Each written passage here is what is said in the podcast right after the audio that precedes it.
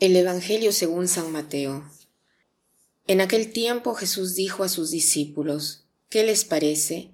Si un hombre tiene cien ovejas y se le pierde una, ¿acaso no deja las noventa y nueve en los montes y se va a buscar a la que se le perdió?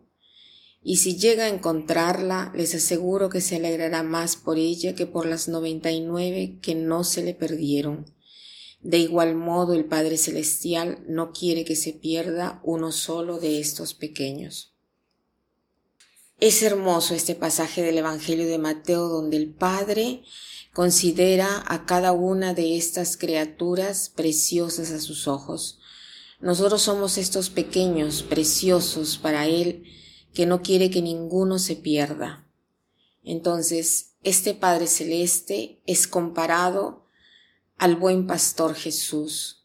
Es este el buen pastor que cuando ve que una oveja se pierde, la busca por todos lados hasta encontrarla, y después goza cuando la encuentra.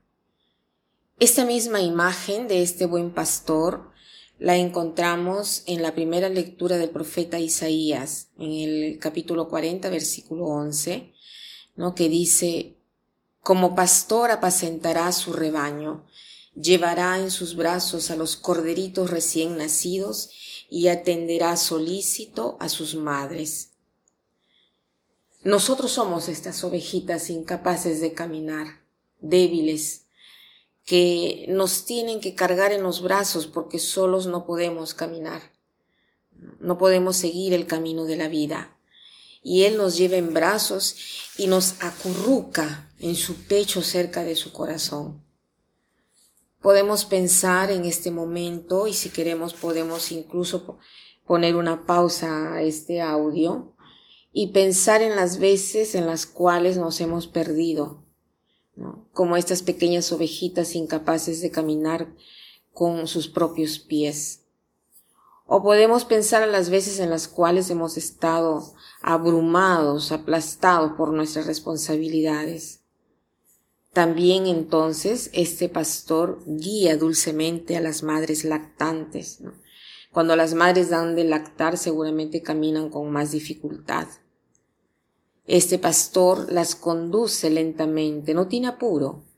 Y así podemos pedir al Señor hoy su dedicación hacia nosotros cuando estábamos perdidos y pensar como, como Él nos ha encontrado, a través de quién o a través de cuál situación. Después cuando nos sentimos abrumados por las responsabilidades de la vida, pidamos al Señor de darnos esta fe, esta esperanza que también aquí nos guía, nos guía con paciencia, espera nuestro tiempo y es Él a llevar el peso de nuestra responsabilidad. La segunda consideración que podríamos hacer es pensar en las personas perdidas que están en nuestro alrededor, como estas personas débiles e incapaces de caminar con sus propios pies. Pidamos al Señor de darnos sus ojos, ojos de misericordia y ojos capaces para ver la preciosidad de estas personas que están a nuestro alrededor. Cuántas veces estas personas que son difíciles de amar, nosotros tratamos de evitarlas. En cambio, el buen pastor las toma en brazos y las pone cerca de su corazón. Señor, dame hoy tu corazón.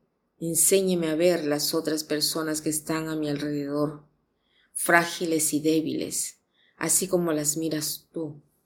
Y ayúdeme a ver que tú estás presente cuando yo estoy desilusionada e incapaz de poder caminar. Y para terminar quiero citar una frase del padre Puglisi, que fue asesinado por la mafia. Él decía, Dios nos ama, pero siempre a través de alguien.